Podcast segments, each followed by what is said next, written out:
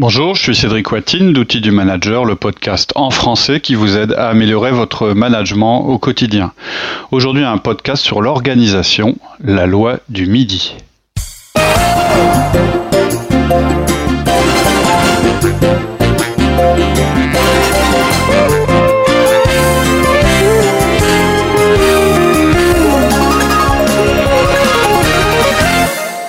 Bonjour Laurie.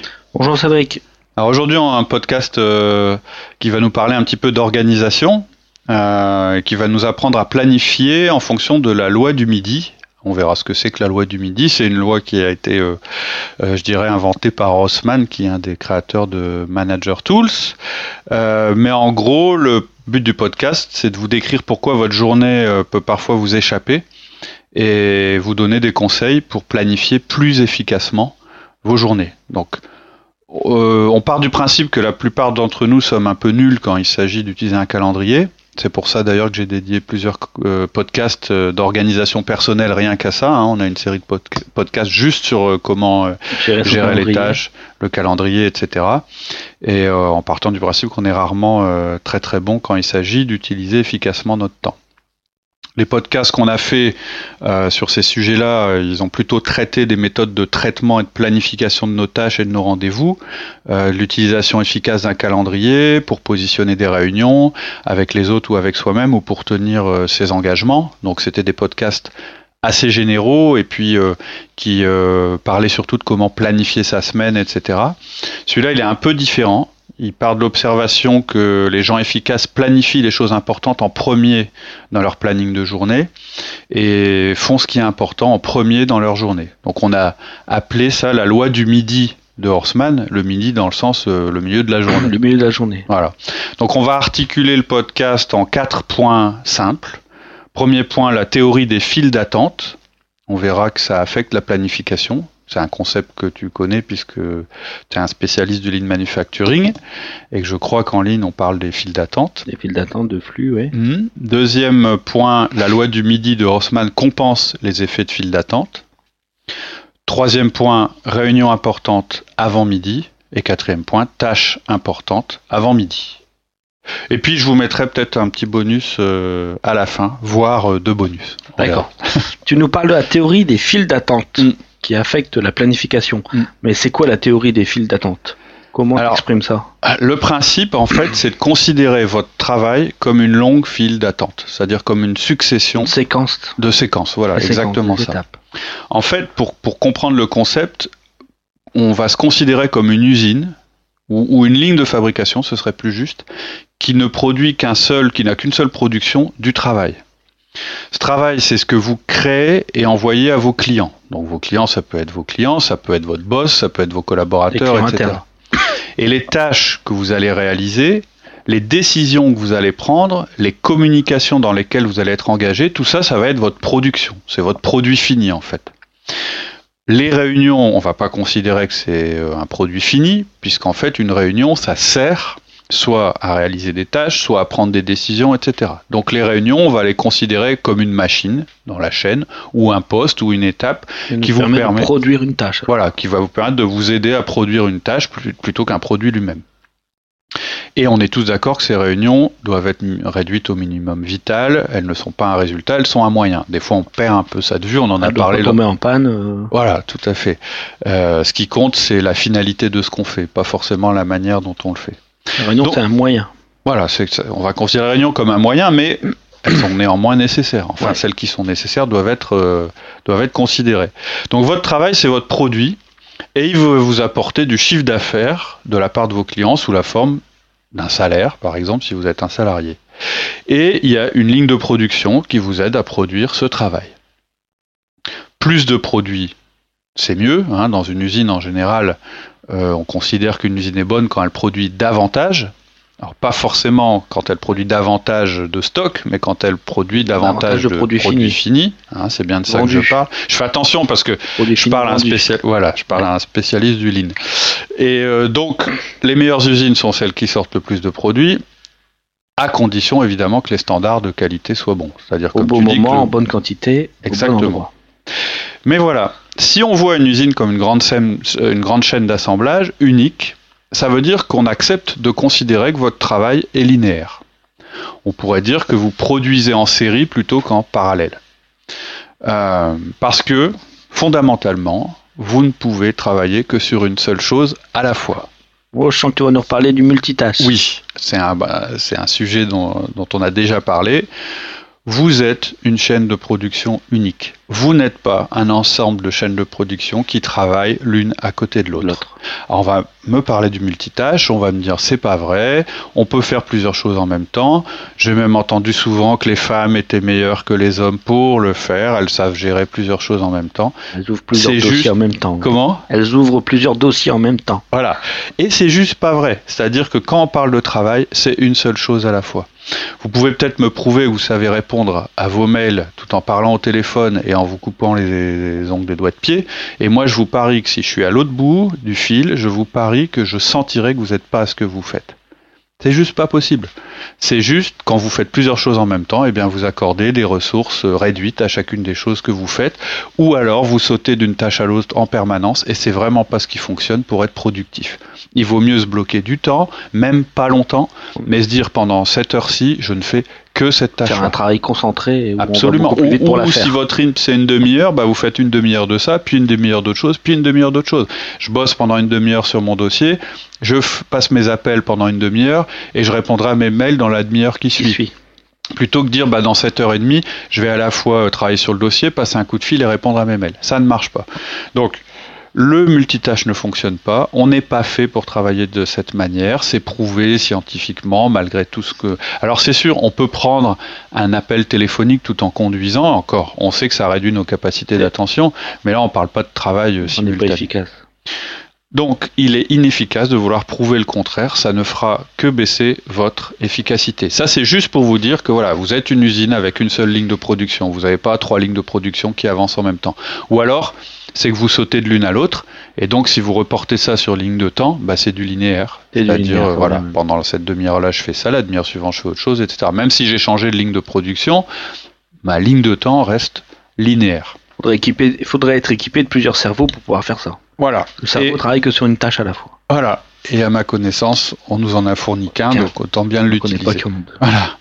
Et tu auras un exemple alors Donc, du coup, le travail, c'est quoi? C'est une longue file d'attente? Mhm. Est-ce que tu auras un exemple alors à bah, nous donner? Par exemple, une réunion, qui est un moyen d'obtenir des résultats. Donc, ça, c'est un travail, c'est pas un résultat. C'est une machine. Si la réunion que vous avez programmée de 10h à 11h prend du retard et que vous la quittez pas, vous pourrez pas assister à la suivante qui était à 11h. Bon, c'est simple ce que je dis. Ou, ou, faire le travail que vous avez programmé à 11h, si c'était ça que vous aviez programmé. Quoi que vous fassiez. Vous pouvez essayer de le faire dans, dans la première réunion, c'est-à-dire travailler en même temps que la réunion se déroule, vous ne serez pas efficace, ça ne fonctionnera pas. La réunion de 11h se fera à 11h30, elle finira probablement en retard et ainsi de suite. Donc là où je veux en venir à travers cet exemple ultra simple, mais qu'on connaît tous parce que ça nous est arrivé fréquemment, c'est que plus vous prenez du retard, plus le travail est repoussé tard dans la journée. D'accord, le travail est repoussé, il sera fait plus tard que prévu. Donc. Voilà, un autre exemple, vous êtes à votre bureau, vous essayez de terminer un job pour 9h30, votre patron rentre, le travail va être remis à plus tard, parce qu'il va commencer à discuter, et puis euh, évidemment c'est votre boss, vous n'allez pas continuer à travailler euh, sans l'écouter. Euh, alors c'est sûr que quand il va sortir de votre bureau une demi-heure plus tard, vous êtes malin, votre boss est sympa, vous allez lui dire bah écoute j'étais à l'heure pour 9h30 mais finalement je vais devoir décaler d'une petite demi-heure la remise du boulot, est-ce que ça te gêne? Non non, bah bien sûr, mais ça n'empêche pas qu'en réalité ça va affecter le reste de votre journée de travail. Donc cette théorie des files d'attente, même si elle s'applique parfaitement au travail, elle peut quand même s'y appliquer dans les grandes lignes. Et une des règles de cette théorie, et là c'est on rejoint un concept lean, c'est quand on sature un système, quand on augmente le taux d'occupation, immédiatement les délais augmentent. Plus on essaye d'augmenter la vitesse, plus les délais augmentent. Plus on veut augmenter le débit, plus les délais augmentent parce que notre efficacité va décroître. On va essayer de faire des choses en même temps. Plus on va générer d'encours. Et on va, et on va générer de l'encours. Donc on va allonger la file d'attente. Tout à fait. On voit ça, euh, euh, je pense, en ligne manufacturing. Ouais, tout à fait. On voit beaucoup ça en ligne manufacturing. Hmm. C'est pour ça que les interruptions sont euh, tellement pernicieuses. Chacune des interruptions, on en a déjà parlé hein, souvent dans les podcasts, chacune des interruptions que vous vivez dans la journée vous paraît inoffensive, même sympa, c'est une occasion d'un peu s'arrêter de discuter, alors qu'elles sont toutes inoffensives, elles sont toutes mortelles. C'est pour ça qu'on vous recommande, quand vous travaillez euh, sur une tâche, d'éteindre vos alertes mail, vos téléphones, vos SMS, vos chats, quand vous, quand vous devez vous mettre au boulot, tout ça, ça doit être éteint. Et de réserver des créneaux pour ces choses-là. Pour pouvoir y répondre. Exactement. C'est-à-dire que c'est une étape dans votre journée. Et vous voyez, ces jours que vous détestez, ils sont dus à ça. C'est-à-dire que vous aviez tout planifié et à la fin de la journée, vous ressortez complètement euh, lessivé sans avoir avancé du tout. Et c'est contre ça qu'on veut vous mettre en garde en vous donnant des conseils. Donc la loi euh, du midi de Horstman, c'est quoi alors? Alors, je vais, je vais y venir. On a vu que l'effort pour rétablir votre planning augmente avec le temps qui passe. C'est ce que c'est ce que je viens de dire. C'est-à-dire qu'au fur et à mesure que vous vous décalez, l'effort pour rattraper le retard va être de plus en plus compliqué. Mais c'est pire que ça, parce qu'on n'est pas des machines, on est des êtres humains. Et on devient de moins en moins efficace au fur et à mesure de la journée parce qu'on se fatigue. On a souvent lu, entendu que vos capacités à travailler, à prendre des décisions, c'est un peu comme des muscles.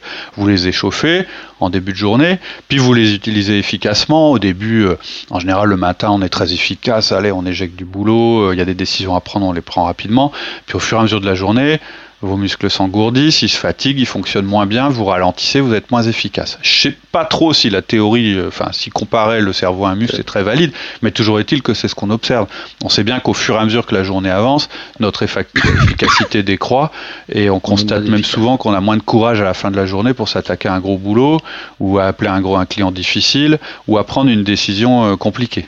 Donc ça veut dire qu'il faut qu'on planifie tout notre travail le matin et ce serait l'idéal, mais on ne peut pas forcément faire tout notre travail le, matin, à moins de savoir rentrer 3 euh, litres d'eau dans une bouteille de 1 litre et demi. Ça ne paraît pas forcément être une bonne solution. La question, c'est plutôt quel travail on doit faire le matin? Et la réponse, ce sera le travail le plus important. on va reparler de la priorisation. Exactement. La question d'après, ça va être quel est le travail le plus important.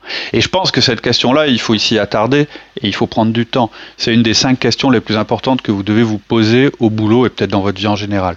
On ne peut pas tout faire. On ne peut pas faire face à tout. La quantité de travail, la quantité d'options, de possibilités qui s'offrent à nous sera toujours supérieure à votre capacité. Toujours, toujours, toujours. Vous pouvez augmenter votre efficacité au maximum vous pouvez doper votre productivité avec plein de techniques dont on parle dans nos podcasts, celui sur l'organisation personnelle. Vous allez accroître votre productivité. Vous pouvez déléguer le mieux possible, recruter le mieux possible, vous entourer de collaborateurs ultra efficaces à qui vous allez savoir déléguer. Vous devez faire tout ça. Hein. Ça, là-dessus, il n'y a pas de doute. Mais c'est pas ça qui fera vraiment la différence. Ce qui fera la différence, c'est votre discernement, votre capacité à trier ce qui est important de ce qui ne l'est pas. D'accord, notre capacité à prioriser. Exactement. Vous allez gagner bien plus de temps à prioriser qu'à augmenter votre efficacité. Et ça sera plus rapide en plus. C'est-à-dire qu'apprendre à être plus productif, apprendre à, travailler plus vite, acquérir des réflexes qui permettent d'avoir moins d'interruptions, etc., ça prend du temps.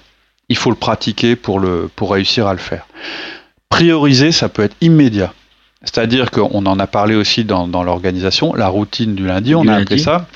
C'est le moment où on fait le point, on fait le tri dans tout ce qu'on doit faire, et c'est le moment où on se dit, voilà, ça c'est plus important que ça, donc ça c'est à faire avant ça, etc., etc. Et ça je le laisse tomber parce que j'ai pas le temps. Votre capacité à dire non, votre capacité à trier, à faire passer en premier ce qui est important, c'est vraiment ça qui va, euh, qui va déterminer votre, euh, bah, votre efficacité finalement il y a plein de manières de le faire. Par exemple, imaginez que tout d'un coup, vous n'ayez plus le droit de travailler que 4 heures aujourd'hui, au lieu de 10.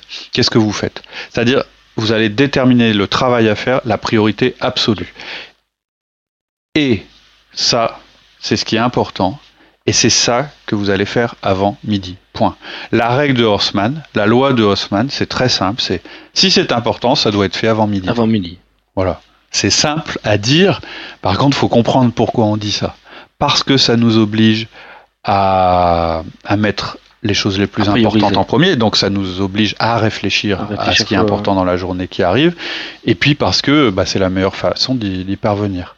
Est-ce qu'on va louper l'échéance de midi? Oui, souvent, très souvent, peut-être une ou deux fois par semaine, vous allez vous dire, bah mince, j'ai pas réussi à faire tout ce que je voulais avant midi.